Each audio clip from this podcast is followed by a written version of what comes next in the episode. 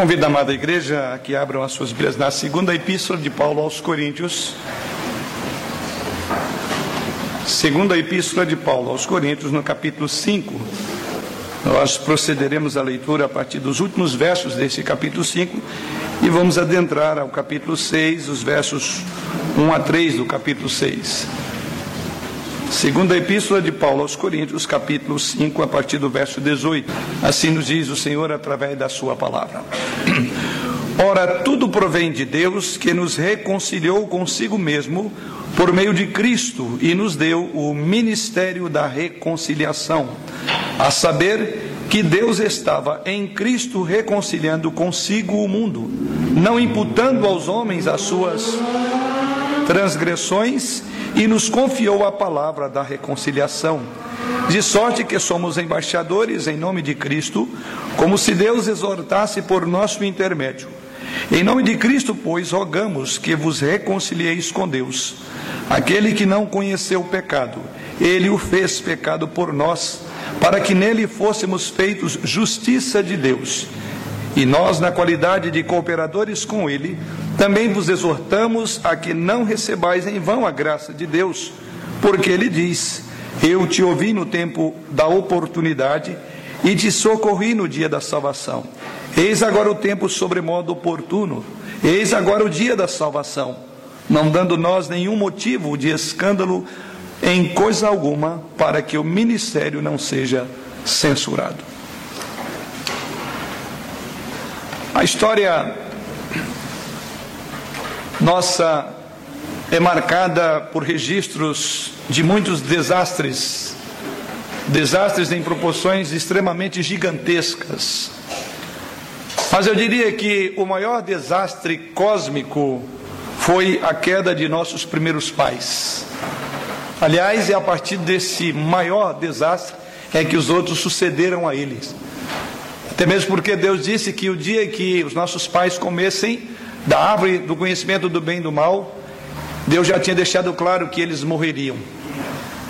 Então, os demais desastres que hoje nós temos experimentado, de proporções gigantescas, começa nesse primeiro, na queda dos nossos pais. Um desastre tão catastrófico que a queda dos nossos pais afetou toda a criação e jogou a raça humana num abismo profundo o pecado divide, o pecado desintegra e separa-nos. Sim, o pecado provocou um abismo espiritual, pois a própria palavra de Deus revela que ele separou o homem de Deus. O pecado provocou um abismo social, porque separou também o homem do seu próximo. O pecado também provoca um abismo psicológico, pois separa o homem de si mesmo. O pecado também provocou um abismo ecológico, pois separa o homem da natureza, fazendo dele um depredador por um lado ou um adorador da natureza por outro lado. Então estamos vivendo um período reflexo de um maior desastre. Essa separação, esta quebra de relacionamentos. Temos dificuldade de nos relacionar com Deus porque o pecado quebrou a relação. Temos dificuldade de relacionar uns com os outros. Temos dificuldade de amar. Esposos têm dificuldade de amar as suas esposas, porque do contrário, a palavra de Deus não colocaria, colocaria o amor como mandamento. Maridos, amai vossas mulheres. Mulheres têm dificuldade de submeter ao seu esposo, porque a Bíblia ordena, a esposa, sede submissa aos vossos maridos. Filhos têm dificuldade de obedecer, porque a Bíblia ordena. Filhos, obedeçais vossos pais. Pais têm dificuldade de cuidar dos filhos, porque é ordenado a eles também, para não provocarem os filhos a ira. Enfim, enfim. Este é o maior desastre o mundo está profundamente marcado pelas tensões do pecado. O homem é um ser em guerra. O homem é um ser em guerra com Deus, em guerra consigo mesmo e em guerra com o próximo e em guerra com a natureza. Então observe que nós, nosso pecado afetou todas as relações. Nesse mundo cheio de ódio, ferido pelo pecado, distantes de Deus, a reconciliação é uma necessidade imperiosa, importantíssima. E é exatamente esse o nosso propósito essa noite, de falar sobre a reconciliação com Deus, porque é exatamente assim que inicia o nosso texto. Ora, tudo provém de Deus, verso 18, que nos reconciliou consigo mesmo. A reconciliação com Deus. Vamos, no tempo que o Espírito do Senhor nos permitir, meditar sobre esse tema de tamanha relevância para cada um de nós. Vamos orar. Senhor, nesta hora, a tua palavra está aberta diante dos nossos olhos. Pedimos que o teu Espírito agora venha trabalhar os nossos corações, desde aquele que falará em teu nome, aqueles que ouvirão a tua fala, para que os nossos corações sejam receptivos, prontos para ouvir e muito mais prontos para obedecer. E para tanto, Senhor, precisamos de que Teu Espírito fale ao nosso coração. E é assim que nós confiamos que Tu mesmo, através da Tua palavra, esse momento tão importante, quando a Tua igreja estará em silêncio ouvindo a Tua voz, que ela venha ao alcance das nossas necessidades, transformando as nossas vidas, convertendo corações ao Senhor. É a oração que fazemos em Jesus. Amém. A palavra que Paulo usa no início desta do texto que lhe aos irmãos, reconciliou, ela tem um rico significado e uma gama significativa de ideias, mas eu quero me concentrar naquilo que é o propósito e o foco e o modo como ela é entendida no texto em que Paulo coloca. No grego clássico, essa palavra é, de forma característica, uma palavra que expressa a ideia de unir duas partes que até então estavam em conflitos no grego clássico. Como os irmãos sabem, o grego da Bíblia é o chamado grego koiné, diferentemente do clássico. Mas mesmo numa, numa visão do grego atual, a ideia é aquela que a Bíblia já expressa, ou seja, de que duas partes devem se unir, tendo em vista o conflito que impediam esta relação. E essa é a primeira ideia que vem. Mas essa palavra, ela é usada no Novo Testamento de uma forma muito especial para descrever o restabelecimento das relações entre o homem e Deus. E é aqui que começa a nossa passagem. É nesse contexto que Paulo está dizendo, de uma relação de apaziguar partes que até então estavam distantes, separadas, feridas, machucadas, divididas. E é assim que Paulo inicia dizendo: Ora, tudo provém de Deus que nos reconciliou consigo mesmo. E essa palavra tudo está ligada ao que ele diz anteriormente. Se os irmãos pudessem perceber, ou pelo menos correr os olhos aí, vocês perceberão que Paulo está falando de que nós somos nova criatura, que a vida velha já se passou. Então, Paulo está falando de um novo ser que se refaz segundo o pleno conhecimento de Jesus Cristo. E ele diz: ora, tudo provém de Deus. É como se ele dissesse, não somente o que eu disse nos versos anteriores, mas também o novo tema que eu abro agora, que é reconciliação. Então, este ora aí, a ideia é que ele está ligado ao período anterior. Então, Paulo, nessa parte da sua carta aos Coríntios, agora vai falar que, dentre muitas outras coisas, e o fato de que tudo provém de Deus, ele diz, inclusive o tema que agora vou desenvolver, que é a própria reconciliação, ela vem de Deus. E é nesse sentido que Paulo descreve Havia uma necessidade de restabelecer a relação do homem com Deus. E Paulo diz então que Deus fez isso por meio de Jesus Cristo, no texto que temos diante dos nossos olhos. Mas antes de considerarmos, vamos pensar por que, que Paulo diz: ora, tudo provém de Deus que nos reconciliou consigo mesmo. E a primeira meditação, ou primeira ênfase que eu quero dar é sobre por que é necessário a reconciliação. Por que, que Deus tomou essa providência de reconciliar-nos com Ele mesmo? E aqui eu quero destacar, em primeiro lugar, a necessidade deste assunto, a necessidade da reconciliação. Como dissemos até aqui na introdução, que toda a raça humana foi afetada, as nossas relações são truncadas, temos dificuldade em tudo. Então nós somos uma raça caracterizada por quebra, não só de paradigma, de valores, mas quebra de relacionamento. Então Paulo diz: mais Deus Ele reconcilia-nos consigo mesmo por meio de Jesus Cristo. E por que é dito isso? Porque quando nós olhamos a Bíblia, você vai ver que o pecado afasta-nos de Deus. Essa é uma realidade. E pelo pecado nos afastar de Deus, então temos uma necessidade de ser reconciliado. A Bíblia nos diz que as nossas transgressões fazem separação entre nós e Deus. É assim que Deus afirma em Isaías capítulo 59, verso 2. O apóstolo Paulo, no texto de Romanos, também afirma: todos pecaram e destituídos estão da glória de Deus. Então veja, na linguagem do profeta Isaías, ele diz lá que as nossas transgressões fazem separação, há uma ruptura entre nós e Deus.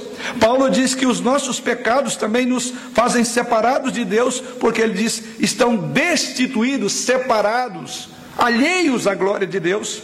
Mas não para por aí, todos nós teremos que comparecer diante do tribunal de Cristo. Paulo faz essa afirmação aqui na mesma carta, no capítulo 5, verso 10. Ou seja, nesse dia em que Paulo diz em 5, 10, que todos nós compareceremos diante do tribunal de Cristo.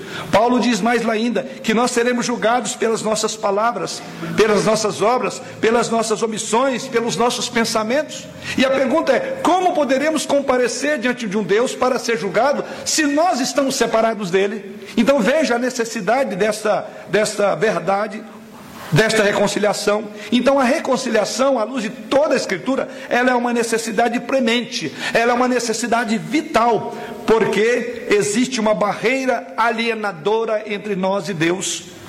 E é por isso então que o apóstolo Paulo diz que Deus em Jesus Cristo nos reconcilia por causa dessa necessidade. Há uma alienação não só entre nós e Deus, mas também há uma alienação entre nós e nós mesmos, entre nós e o nosso próximo. As nossas transgressões afastam-nos de Deus. Então a reconciliação é exatamente a remoção dessa barreira, é o quebrar dessa barreira, é o romper com isso. Por outro lado, as Escrituras não só nos ensinam que o pecado nos afasta de Deus, e essa é uma razão para a doutrina da reconciliação, mas a Bíblia, além disso, afirma-nos afirma também que o impulso do nosso coração, ele é sempre contra Deus. O pecado não só nos afasta de Deus, mas o nosso pecado afronta a Deus, porque o nosso pecado é uma inclinação natural da nossa carne. O apóstolo Paulo diz na sua carta que somos filhos da ira. Ele afirma ainda que nós estamos inclinados como inimizade contra Deus. A vida que vivemos à parte de Deus é marcada pela cegueira, pela rebelião. Sem Cristo o homem está cego, diz as Escrituras, o homem está perdido, cativo, morto em seus delitos e pecados, vamos dizer de Paulo em Filipenses, em Efésios capítulo 2. O homem está no reino das trevas, diz o apóstolo Paulo, na potestade de Satanás. Ele está lá na casa do valente, ele está, como diz as Escrituras, segundo o curso desse mundo, fazendo a vontade da carne, andando segundo o príncipe da potestade do ar, Efésios capítulo 2, versos 1 e 3. O homem, segundo as Escrituras sagradas, ele é como um filho pródigo, porque o homem rompeu a relação com seu pai e saiu da sua casa paterna e foi para um país distante. Então você entende a necessidade dessa doutrina, a necessidade de sermos reconciliados. E é exatamente esse tema extraordinário que Paulo dedica nessa parte da sua carta. Somos então reconciliados com Deus ou seremos eternamente separados dele? Ou nós nos voltamos para ele, ou não há esperança para nossa alma. E essa mensagem eu quero que você medita nela enquanto você vai ouvindo sobre a implicação disso para a sua vida. Se você já foi reconciliado com Deus, você verá que no texto diz então, somos agora embaixadores de Deus. Mas se você ainda não experimentou a graça da reconciliação em Cristo, eu apelo em nome de Jesus que você observe, avalie a sua vida à luz dessa promessa ou desse ganho maravilhoso por meio de Jesus Cristo, que é a reconciliação.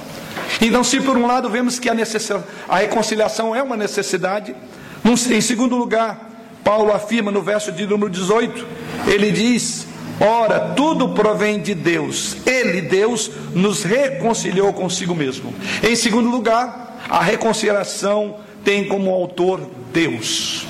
Esse é o ponto. Deus é quem faz a restauração, Deus é que restabelece-nos a nossa posição com Ele novamente.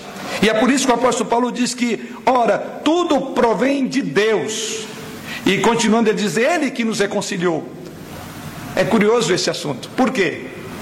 O homem é o ofensor e Deus é o ofendido.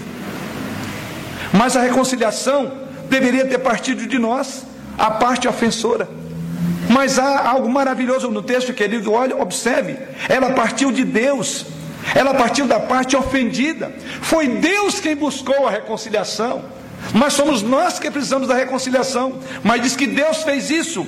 Ou seja, Ele, a parte ofendida, que tomou a iniciativa de reconciliar você e eu com Ele. Isso que a Bíblia diz, e foi lido logo no texto de abertura do culto.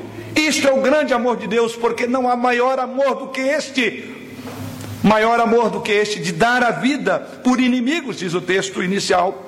O Evangelho então não é o homem buscando a Deus, mas é Deus buscando ao homem. Então, com isso aqui, Paulo está dizendo e declarando que a iniciativa partiu de Deus, porque o homem, como rebelde, quanto mais contra Deus, ele jamais procura Deus, ou jamais procuraria. Então, é o Evangelho é o Deus que procura o homem, diferente de muitos evangeliqueis que se prega aí que você é bom, que você é caridoso, você tem que fazer boas obras, você tem que buscar é, penitenciar. Se esqueça. A Bíblia diz que Deus que faz isso, ainda que ele seja a parte ofendida, mas é Deus que procura a reconciliação. Foi o homem quem caiu, mas foi Deus quem buscou. Mas Deus busca o homem. Foi o homem que caiu, mas foi ele que se afastou, foi ele que rebelou, mas o texto nos afirma que Deus que busca-nos, é Deus quem corre para abraçar, no dizer de Jeremias: com amor eterno eu te amei e com benignidade te atraí. Que grande amor! Deus declara: com amor eterno eu te amei, com benignidade eu te atraí. Como somos tocados por extraordinário amor como este. Ele que vai atrás do seu ofensor. Ele que vai restaurar aquele que desviou. Ele que vai perdoar aquele que o ofendeu. Isso é o Evangelho da graça. É o Evangelho de Jesus Cristo. A Bíblia não fala de Deus tendo necessidade de reconciliar com o homem. Não há em nenhum momento que a Bíblia mostra que Deus tinha uma necessidade. Ele não poderia ser Deus, continuar sendo Deus, se ele não reconciliasse. Não há nenhum momento na Bíblia que faça essa afirmação ou dê qualquer ideia nesse sentido. Mas a Bíblia deixa clara que é o homem que precisa reconciliar-se com Deus. Porque nós mudamos, Deus nunca mudou, o seu amor por nós é eterno e é incessante. Nada havia diminuído o amor de Deus, nada havia tornado o amor de Deus em ódio. O homem pecou, mas foi Deus quem continuou amando o homem da mesma maneira. Os puritanos já afirmavam que não há nada que possamos fazer para que Deus nos ame mais, como também não há nada que possamos fazer para que Deus nos ame menos. Seu amor é eterno e imutável. Eu e você somos mutáveis. Eu e você quebramos a relação. Mas Deus não muda no seu amor. E a cruz é uma evidência clara de um amor que renuncia, de um amor que vai em busca do perdido. É por isso que o apóstolo João diz que ele nos amou, sendo nós ainda pecadores. Louvado seja Deus, porque ele não muda o seu amor para conosco. Nós o ofendemos, nós o maltratamos, mas o amor dele não varia. Deus poderia ter nos tratado como tratou os anjos rebeldes, e os irmãos sabem muito bem. Judas descreve isso lá no verso 6 e 13, que eles foram conservados para a prisão eterna. Um terço dos anjos foram guardados, foram conservados para a prisão eterna. Deus poderia ter, sido, ter feito isso em Adão e Eva, a mim e a você para permanecer no estado de perdição. Mas o texto sagrado diz que Deus providenciou para nós um caminho de volta para Ele, e esse é Jesus Cristo. Isso então nos remete a um outro ponto de Deus como autor. O fato é que Cristo é o resultado e não a causa do amor de Deus. O amor de Deus antecede a vinda de Cristo ao mundo. O que queremos dizer com isso? Veja que no verso de número 18 ele diz: por meio de Cristo. Então, Cristo é o meio pelo qual Deus faz isso. Mas o amor de Deus antecede o envio do próprio Filho. Porque é exatamente isso que ele diz: que ele nos reconciliou consigo mesmo por meio de Cristo e nos deu o ministério da reconciliação. Observe mais uma vez, Deus, como a parte ofendida, ele toma a iniciativa nessa reconciliação e por isso então ele providencia o meio, que aí está Jesus Cristo. O meio para realizar essa reconciliação não foi outro senão Jesus Cristo. Não temos penitências, não temos boas obras aqui, não há reencarnação para reconciliar. O único meio que Deus tinha era Jesus Cristo. E é exatamente isso que diz o texto sagrado. Jesus não veio para abrandar o coração de Deus, mas veio para revelar o coração de um Deus amoroso. Essa é a verdade do Evangelho, impregnada na própria cruz do Calvário. Seria algo contra o pensamento de Paulo pensar que a ira de Deus se transformou em amor e o seu juízo em misericórdia porque Jesus Cristo veio. Não, a juiz, a misericórdia, o amor antecede o envio da vinda de Jesus. Que é prova disso, João 3,16, porque Deus enviou Jesus, ele amou o mundo. Não passa, porque o texto não diz porque Deus enviou Jesus é que ele amou o mundo, mas o texto diz porque Deus amou é que ele enviou. E aqui eu quero que você então pense: o amor do Pai antecede a vinda do Filho. Que amor é esse? Deus nunca deixou de nos amar mesmo quando éramos ainda pecadores, diz as Escrituras. Que Ele nos amou, diz João, quando ainda éramos pecadores. Que amor maravilhoso é esse, queridos? Como esse amor nos consola, mexe com o nosso coração. E é exatamente isso que Paulo diz. Por causa do amor é que Deus enviou. Foi o amor de Deus que gerou a cruz. Na verdade, não foi a cruz que gerou o amor de Deus. O amor gera a cruz. Por isso que a Bíblia diz: não há maior amor. A cruz é uma evidência clara do modo como Deus amou. Um amor que sangra, um amor que busca o ofensor. Mas algo mais podemos ver de Deus como autor da reconciliação.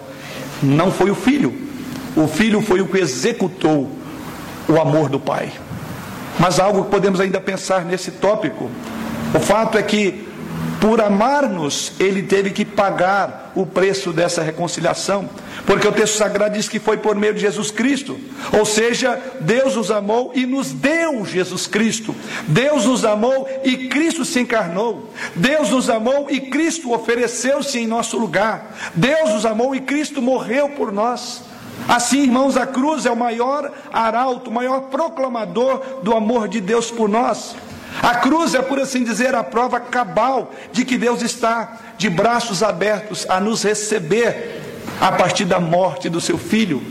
Está de braços abertos, como a parábola do filho pródigo, para receber o filho de volta ao lar.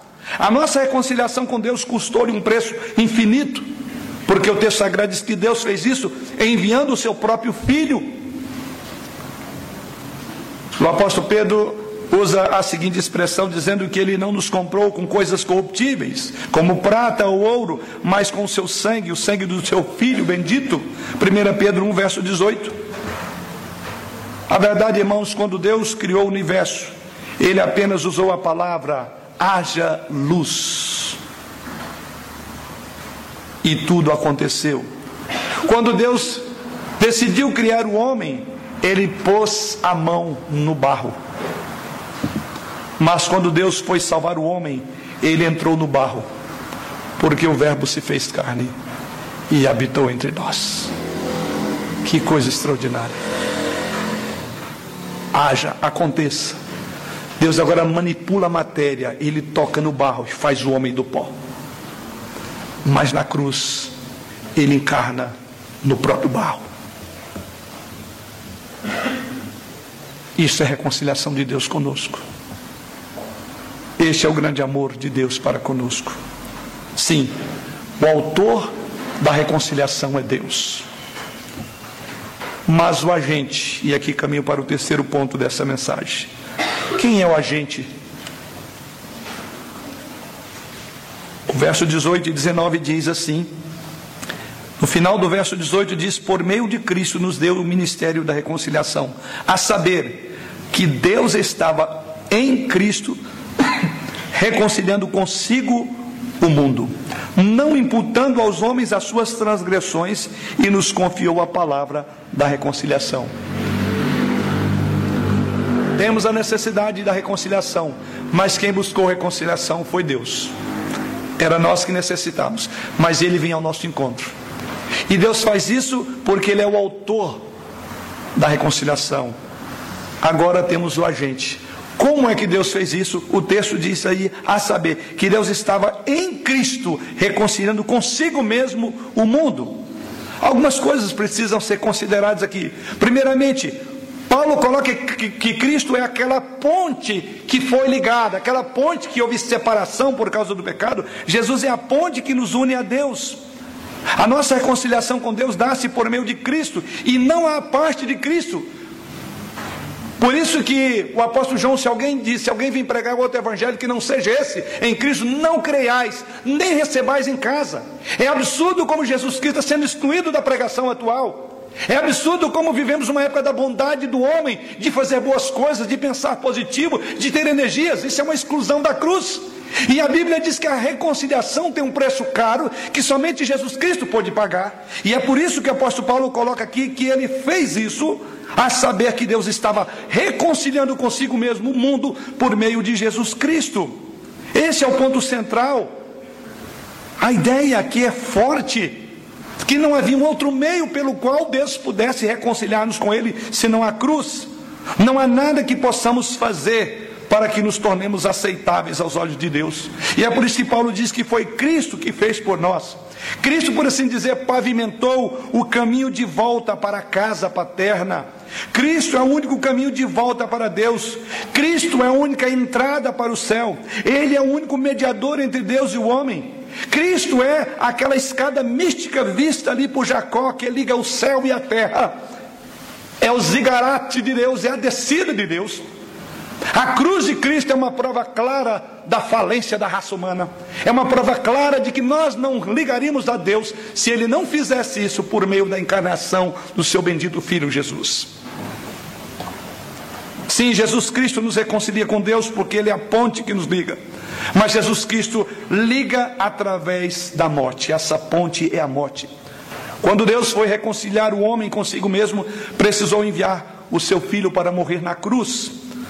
Então isso significa dizer que o preço que foi pago pelo executor, pelo agente da redenção, da reconciliação, nada mais, nada menos do que a própria vida. E é por isso então que ele pagou a nossa dívida, morrendo em nosso lugar, para abrir um novo céu, um novo vivo caminho para o Pai.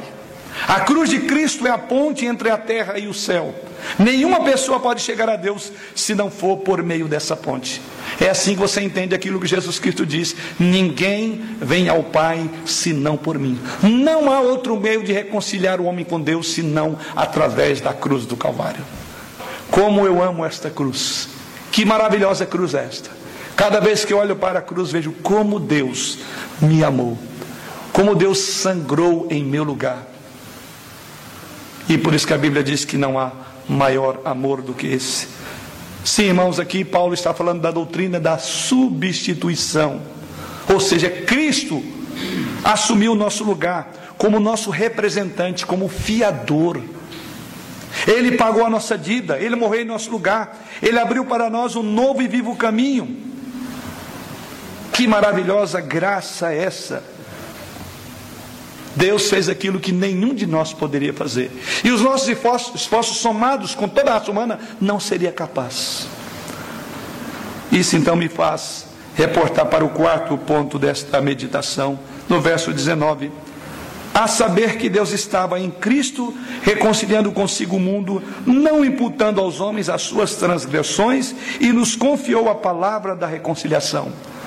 Agora encontramos aqui a base da reconciliação. No verso 19, aqui está a glória mais excelsa que o Evangelho proclama. O justo justifica o injusto, sem deixar de ser justo pela imputação da justiça do injusto ao injusto. Que coisa extraordinária, desculpe o trocadilho, mas essa é a realidade do, do texto. Ou seja, repito, o justo justifica o injusto, sem deixar de ser justo, pela imputação da justiça do justo ao injusto. Acho que um trocadilho maior do que esse é o livro de John Owen, em inglês, A Morte da Morte na Morte de Cristo. É exatamente o que está acontecendo aqui. A cruz de Cristo é o lugar onde Satanás sempre foi derrotado. É por isso que ele intentou de todas as formas impedir de que Cristo subisse à cruz, até mesmo fazendo para isso uma maneira de enganar Pedro. Sim, ela era a carta escondida na manga de Deus, a cruz, e com a qual o diabo não contava. O grande acusador nunca mais poderá apresentar um único fundamento pelo qual possa fazer o Deus justo se voltar contra nós, pois todos os nossos pecados foram separados de nós para sempre na cruz de Cristo. Lembra aquela figura veterotestamentária do bode emissário? Um bode era sacrificado enquanto o outro ele era levado para o deserto. É uma figura de como Deus afasta para longe de nós as nossas transgressões. O acusador dos irmãos, que é o diabo, não pode apresentar acusações contra nós, porque Deus, através do justo Jesus, purificou um injusto como eu e você. Paulo aborda a questão da imputação aqui, e Paulo faz isso de, da seguinte forma: primeiramente, imputar algo a alguém significa pôr algo em sua conta, e é isso que ele fez. Olha o que diz o verso de número 19: a saber que Deus estava em Cristo, reconciliando consigo o mundo, não imputando aos homens, essa palavrinha que ele vai usar. E Paulo, ao usar essa palavra, traz algumas ideias importantes. A imputação aqui é um termo da área financeira, que significa simplesmente colocar na conta de alguém. Quem mexe com finanças aí, você sabe muito bem o que é aquilo que alguém coloca na sua conta. Eu espero que não coloque boletos para ser deduzido, porque é imputar dívida a você. E o texto sagrado diz que Deus imputou. Mas o que Deus imputou aqui foi na conta de Jesus. E veja como Paulo trabalha esse assunto. Quando Jesus morreu na cruz, todos os pecados lhe foram imputados. Todos os débitos foram colocados para ele pagar. Porque o texto sagrado diz exatamente isso. Que Jesus Cristo levou aquilo, porque foi imputado a ele as nossas transgressões, as nossas culpas, as nossas dívidas, as nossas mazelas. É exatamente isso que o apóstolo Paulo coloca aqui. E assim ele primeiramente coloca que, em primeiro lugar, os nossos pecados, diz o texto, não foi imposto a nós, porque o texto diz que ele impôs a Cristo.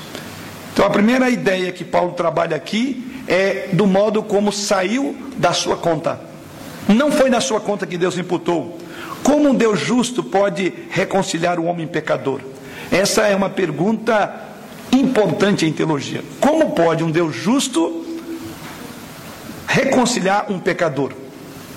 Ou, de outra forma, como podemos ter comunhão com Deus se os nossos pecados fazem separação entre nós e Deus? Foi a palavra que coloquei no início dessa mensagem. Como podemos ter comunhão com Deus se Ele é luz e nós e o pecado é trevas? Como podemos ser reconciliados com Deus se Ele é benigno e o nosso pecado é maligno? Como podemos encontrar abrigo nos braços de Deus se o pecado provoca a sua santa ira? A resposta está: a doutrina da imputação. É isso que Paulo diz.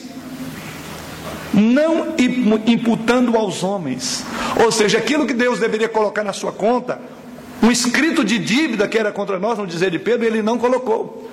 Então a primeira coisa é que há uma ausência de imputação a você, porque Paulo diz que Deus não fez isso, não imputou aos homens as suas transgressões. É a primeira grande verdade. Deus não pode fazer vistas grossas ao, pe ao pecado. A justiça violada de Deus precisa ser satisfeita. A alma que pecar, diz as Escrituras, morrerá. Deus não dará por inocente o culpado. Deus não pode ter prazer no pecado, Ele é santo. Ele não pode reagir de forma favorável. Como Deus faz isso? Paulo diz: Ele não imputou a você. O que Deus fez então? Diz ele: não imputou essas transgressões. Mais uma vez, é uma figura do mundo bancário. O que ele coloca aqui é que Deus não fez o lançamento desse boleto na sua conta. E que boleto? o inferno inteiro você não pagaria essa conta. Ele não puniu os nossos pecados em nós.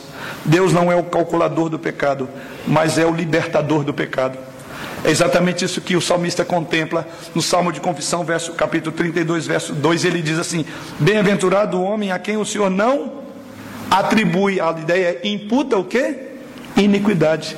Feliz ele canta a bem-aventurança de que Deus não imputou, não colocou os pecados dele na conta dele, porque se assim o fizesse, ele, como diz lá, o seu corpo viveu em sequidão de estio, não tem como sobreviver.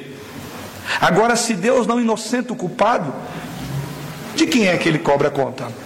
O texto prossegue dizendo: não imputando aos homens as suas transgressões, mas ele fez isso em Cristo. A conta foi a conta está em aberto. E Deus não passa batido em nenhuma das suas contas. A sua justiça requeria o pagamento. E agora encontramos quem aqui? Jesus Cristo. E essa é a segunda ideia. Deus pôs os nossos pecados na conta de Cristo. Alguém pagou. Não fui eu, mas Jesus Cristo. Veja, é exatamente isso que ele disse: que ele não imputou aos homens porque ele estava em Cristo, ou seja, foi de Jesus que ele cobrou esta conta impagável aos nossos olhos. As Escrituras afirmam, irmãos, que Cristo não conheceu o pecado, mas foi feito pecado por nós. Ele não pecou, não foi pecador, mas de que foi feito pecado por nós. Ele que era bendito eternamente foi maldito em nosso lugar. Ele sofreu o castigo da lei que nós deveríamos sofrer. Ele bebeu o cálice da ira de Deus que eu e você deveríamos beber. Ele carregou no seu corpo sobre o madeiro os nossos pecados. Deus lançou sobre ele a iniquidade de nós todos. Está lá o servo sofredor de Isaías 53. Você vai ver ali a doutrina da imputação. Ele foi ferido ele foi traspassado pelas minhas, pelas suas, pelas nossas transgressões. Está lá, está na conta dele. Uma conta que ele não fez, eu e você fizemos. Naquele momento em que Jesus Cristo estava pagando essa conta, os evangelhos nos ensinam dizendo que o sol escondeu o seu rosto. E a Bíblia diz que houve trevas no meio do dia, o justo levando a culpa do injusto o puro e perfeito, levando a iniquidade de todos nós. E sabe por quê? A Bíblia diz que o sol se escureceu ao meio-dia, do meio-dia às três da tarde, é porque o próprio filho, diz as Escrituras, sentiu o completo desamparo e abandono do Pai. Mas de forma vitoriosa, Cristo deu um brado na cruz e ele fez uma afirmação: está consumado. A palavra grega que eu creio que os monges aprenderam tetelestai. Tetelestai. Está pago. Agora estamos quites com a lei de, de Deus. A justiça de Deus foi satisfeita na cruz. E Paulo diz isso. Colossenses capítulo 2, versos 13 e 14, olha que linguagem extraordinária Paulo usa para descrever o que Cristo fez. E assim Paulo afirma: E a vós outros, que estáveis mortos pelas vossas transgressões e pela incircuncisão da vossa carne, vos deu vida juntamente com ele, perdoando todos os nossos delitos.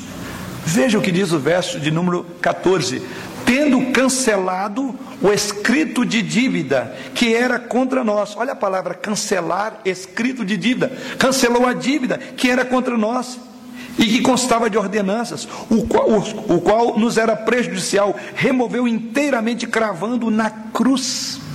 O apóstolo Pedro, nessa mesma linha de pensamento, em 1 Pedro 1, 18 a 20, diz lá: Sabendo que não foi mediante coisas corruptíveis, como prata ou ouro, que fostes resgatados do vosso fútil procedimento, que os vossos pais vos legaram, mas pelo precioso sangue, como de cordeiro, sem defeito e sem mácula, o sangue de Cristo conhecido com efeito antes da fundação do mundo, porém manifestado no fim dos tempos, por amor de vós. Que coisa extraordinária, por amor de vós. Deus imputou o escrito de dívida que era contrário a mim e a você, constituído de muitas ordenanças que nós não conseguiríamos cumprir nenhuma. Diz que ele encravou na cruz do Calvário. Ali foi o momento de Deus falar: vamos fazer um ajuste de conta. E Deus fez um ajuste de conta comigo e com você. Quando Ele trouxe o filho à cruz e ali Ele pagou. Que maravilhosa graça é essa. Mas por outro lado, você diz: maravilhoso. O débito era meu.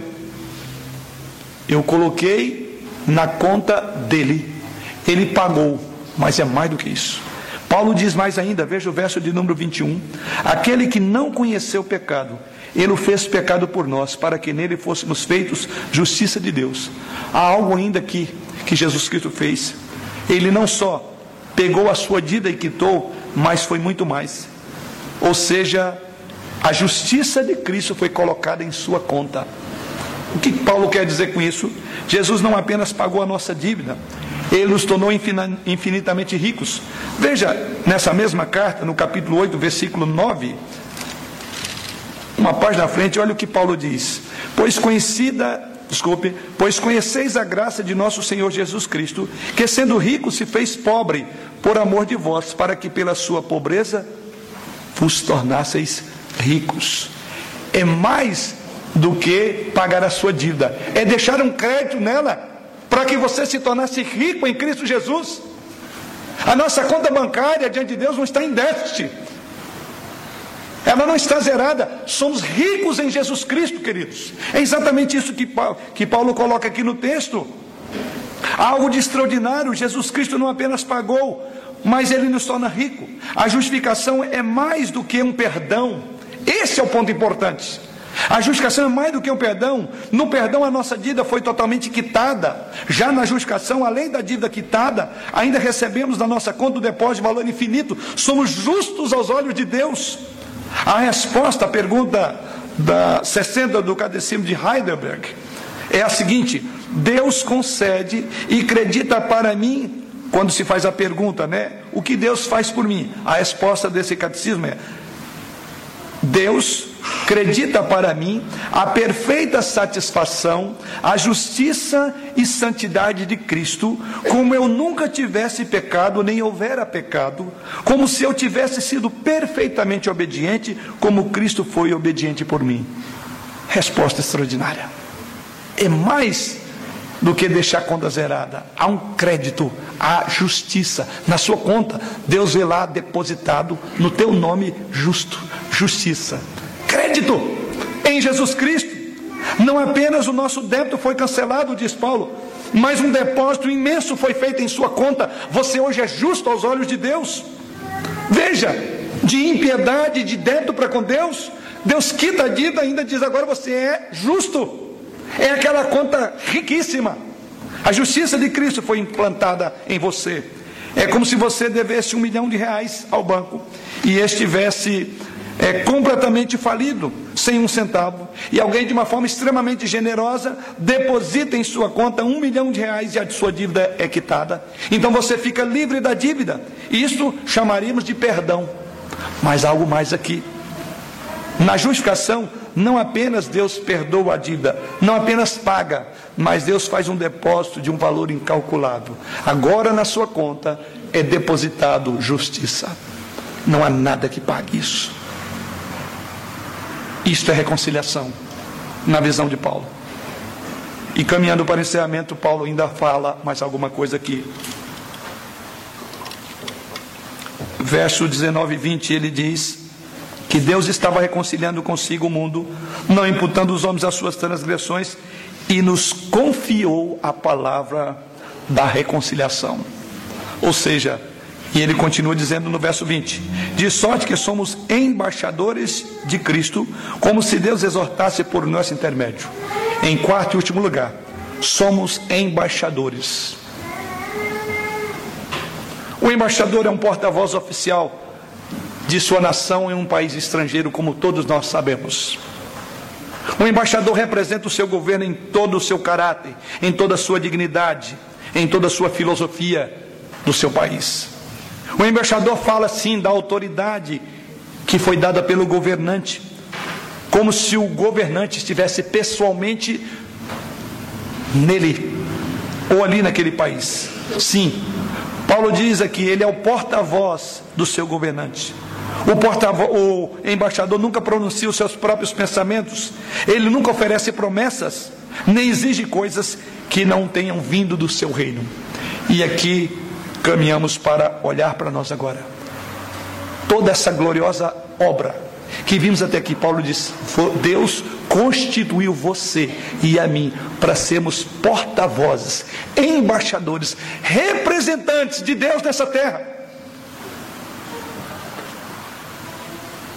Que coisa extraordinária! Esse ministério foi confiado a mim e a você. Sei que todos nós gostaríamos de dar uma boa notícia para alguém que está devendo, dizer: Fulano, olha, a sua dívida foi quitada ou você vai ter 90% de desconto nela. É a notícia que qualquer um quer dar para alguém endividado. Mas essa notícia aqui, ela transcende qualquer dívida que alguém possa receber é, o perdão por ela. E eu e você temos o privilégio de ser porta-vozes da boa nova de que Deus em Cristo continua reconciliando homens consigo mesmo, como fez conosco. Sendo assim, vamos então tirar algumas lições. Primeiro, em primeiro lugar, o embaixador tem um ministério de reconciliação. É isso que Paulo diz. Somos aqueles que haverão de transmitir isso. Deus não só reconciliou o mundo consigo mesmo, mas Deus comissionou embaixadores para proclamar isto. Todos quantos derem ouvido ao chamado do arrependimento e à fé e experimentarem a alegria da reconciliação, Deus diz agora: vá e proclame, porque você é o meu porta-voz dessa boa notícia. Fale ao mundo endividado, fale a todos os endividados do mundo, que tem uma dívida impagável comigo, que por meio de Jesus Cristo eu pago a dívida. É maravilhoso isso que Paulo diz, de sorte que somos embaixadores de Deus, como se Deus exortasse por nosso intermédio, diz o apóstolo Paulo. Veja a diferença nesse texto. Antes nós éramos inimigos de Deus, agora somos embaixadores da reconciliação. Antes estávamos perdidos, agora buscamos os perdidos. Neste mundo, conforme dissemos no início, marcado pelo ódio, pela guerra, por relacionamentos quebrados entre homem e homem, homem e Deus, entre o seu próximo, nós temos um glorioso ministério. O ministério nosso é de reconciliação com os homens. A boa nova não nos chega por intermédio de anjos, não nos é anunciada por porta-vozes que vem diretamente do céu, mas ela vem por pessoas, em carne e osso como eu e você, porque nós somos embaixadores. Em cada geração, essa boa nova foi transmitida por homens e mulheres que falaram da sua experiência de como Deus quebrou aquela barreira, como Deus os reconciliou consigo, consigo mesmo. Na verdade, o cristianismo, como alguém disse, é Cristo falando aos homens pelo Espírito Santo por intermédio de cada um de nós nos dias de hoje. E essa é a primeira implicação.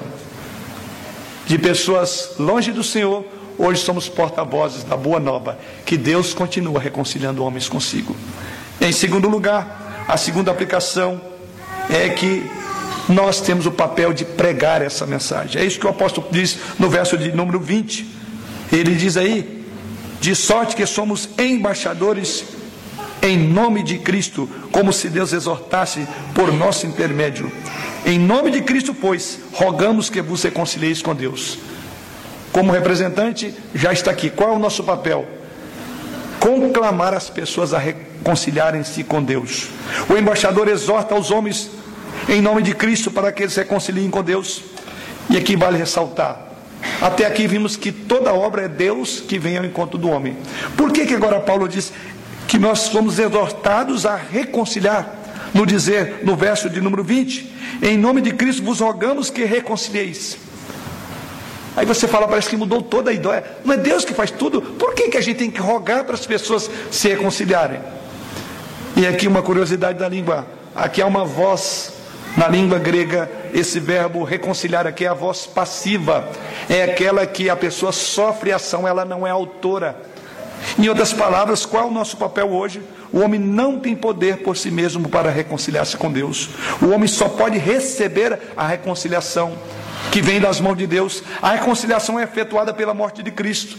Deus agora é propício a nós, e qual é o nosso papel? É exortar aos homens que recebam a reconciliação. Não é que eles vão reconciliar, Na verdade, dizer, Deus já proveu tudo para você, aceite isso, receba a reconciliação.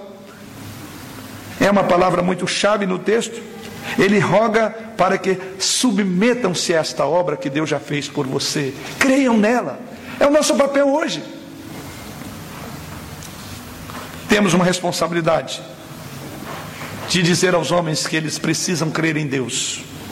E é por isso que vem essa palavra: exorto, vos rogamos que vos reconcilieis. Como se Deus exortasse por intermédio de nós. O nosso mundo precisa de ouvir isto, porque, como dissemos, todas as coisas estão quebradas, todos os relacionamentos, até com a natureza, nós estamos rompidos com ela. Como o mundo hoje precisa dessa mensagem, reconciliação. E você tem a responsabilidade, como arauto de Deus, a exortar as pessoas a reconciliarem com Deus. E por fim, a mensagem que anunciamos é a maior, a mais importante, a mais vital e a mais urgente que o mundo precisa ouvir. Não é relacionamento entre marido e mulher que eventualmente tem suas brigas, entre patrão e empregado, entre irmãos e irmãos. Algo muito grande aqui. A mensagem de reconciliação é com Deus. E que mensagem nós levamos? Deus estava em Cristo reconciliando consigo o mundo. Deixe-lhe fazer algumas perguntas. Por acaso você já ouviu algum juiz implorar a um criminoso culpado para aceitar o perdão? Você já ouviu na história dizer algum credor instar para com o devedor arruinado para receber o perdão completo da dívida? Único lugar no universo que você vê aqui. Que Deus poderoso e maravilhoso, Ele implora para você receber esse perdão. Ele clama ao seu coração, ele exorta a reconciliar com ele. O apóstolo Paulo conclui. Aí você diz, mas como Deus se submete? Mas há duas palavrinhas que eu quero que você agora grave. E elas estão no final. E agora entro no capítulo 6, verso 2. Olha o que ele diz. Porque ele diz: Eu te ouvi no tempo da oportunidade e te socorri no dia da salvação. Eis agora o tempo sobre modo oportuno, eis agora o dia da salvação. No fim, ele faz dois alertas. Deus exorta que você receba o perdão, aceite a reconciliação. Mas ele diz: você corre dois perigos, porque para esta exortação não há neutralidade. O primeiro perigo, ele diz: o perigo de receber a graça de Deus em vão. Isso está no versículo 1 do capítulo 6, e nós, na qualidade de cooperadores com ele, também vos exortamos a que não recebais em vão a graça de Deus. O que que Paulo está dizendo? Olha, depois de tudo que Deus fez por você, depois da morte de Cristo a seu favor, do seu clamor eloquente, apaixonado para você se reconciliar com ele, se você desprezar essa oferta de amor, nada mais, nada mais resta a você senão uma expectativa de juízo duríssimo sobre você. Receber a graça de Deus em vão é rejeitar a oferta de reconciliação, é escarnecer da graça, é fazer pouco caso do amor, é virar as costas para Deus. E é que eu falo a você que ainda não experimentou a doutrina da reconciliação. Se você der as costas a isso, tão certo como um Deus em graça, em condescendência, pagou a sua culpa, e você, ao não receber, você pagará a tua culpa em toda a tua eternidade no inferno que te espera. Não receba a graça de Deus em vão. O Evangelho nunca nos deixa neutros, sempre tem que responder. Em segundo e último lugar, o perigo de adiar também a decisão. Talvez você diga, não, talvez hoje eu não quero pensar sobre a reconciliação que eu preciso ter com Deus. E aí no verso 2 ele diz: Eu te ouvi no tempo da oportunidade, te socorri, socorri no dia da salvação. Eis agora o tempo sobremodo oportuno. Hoje é o dia oportuno de você se reconciliar com Deus. Hoje a porta da graça está aberta. Hoje o Espírito está apelando a você por meio desse embaixador diante dos vossos olhos. Há que reconcilieis com Deus. Hoje ainda é o tempo oportuno de você se reconciliar. Amanhã poderá ser tarde. Toda essa mensagem gloriosa pode se converter nas suas dores mais horríveis se você rejeitá-la. Você não crê na reconciliação providenciada por Jesus Cristo. Que Ele nos dê a graça de enxergar isto. Muitos de nós já viu isto aqui, mas há muitos que ainda não reconheceram isto.